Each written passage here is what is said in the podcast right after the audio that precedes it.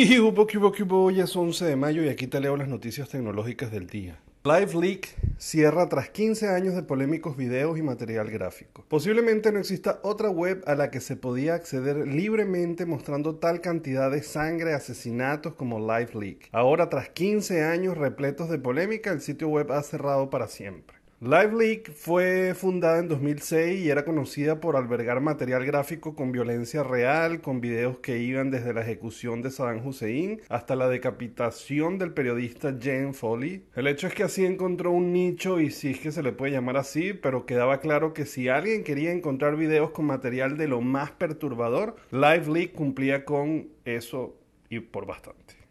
Sea como sea, y creo que afortunadamente ya a partir del 5 de mayo no existe, el sitio web LiveLeak ahora redirige a ItemFix, un nuevo servicio que permite a los usuarios publicar y editar videos, audios e imágenes. En una declaración en el sitio web de ItemFix, el cofundador de LiveLeak, Hayden Hewitt, agradeció a sus colaboradores anónimos y expresó su entusiasmo por pasar a ItemFix y terminar el comunicado dirigiéndose a los seguidores de Live a los que les dice comprender si están molestos por nuestra decisión, aunque espero que también comprendan nuestras razones y aprecien que junto a ustedes hemos caminado juntos por momentos interesantes y locos. A veces es justo el momento adecuado para trazar un nuevo camino.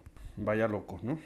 Por otro lado, un fallo de los chips de Qualcomm podrían hacer que el 30% de los teléfonos del mundo fuesen vulnerables a los hackers. Y lo que ocurre es que una vulnerabilidad acaba de ser descubierta en los chips telefónicos producidos por Qualcomm podría otorgar acceso a los datos de los dispositivos de los usuarios, lo que permitiría a un intruso escuchar las llamadas y leer los mensajes de cualquiera de los teléfonos afectados. Una cosita pues. El fallo que fue descubierto y compartido por la firma de seguridad Checkpoint Research puede ser explotable hasta en un 30% de los teléfonos del mundo. Qualcomm tiene contratos con casi todos los principales vendedores de teléfono Android como Samsung, Google, Xiaomi, Oppo y muchos otros. Y proporciona procesadores a cientos de millones de dispositivos en el mundo. Aunque los investigadores dicen que los chips vulnerables se encuentran en aproximadamente el 40% de la población mundial de teléfonos, Solo alrededor del 30% de esos teléfonos en el mundo vienen equipados con una interfaz Qualcomm MSM,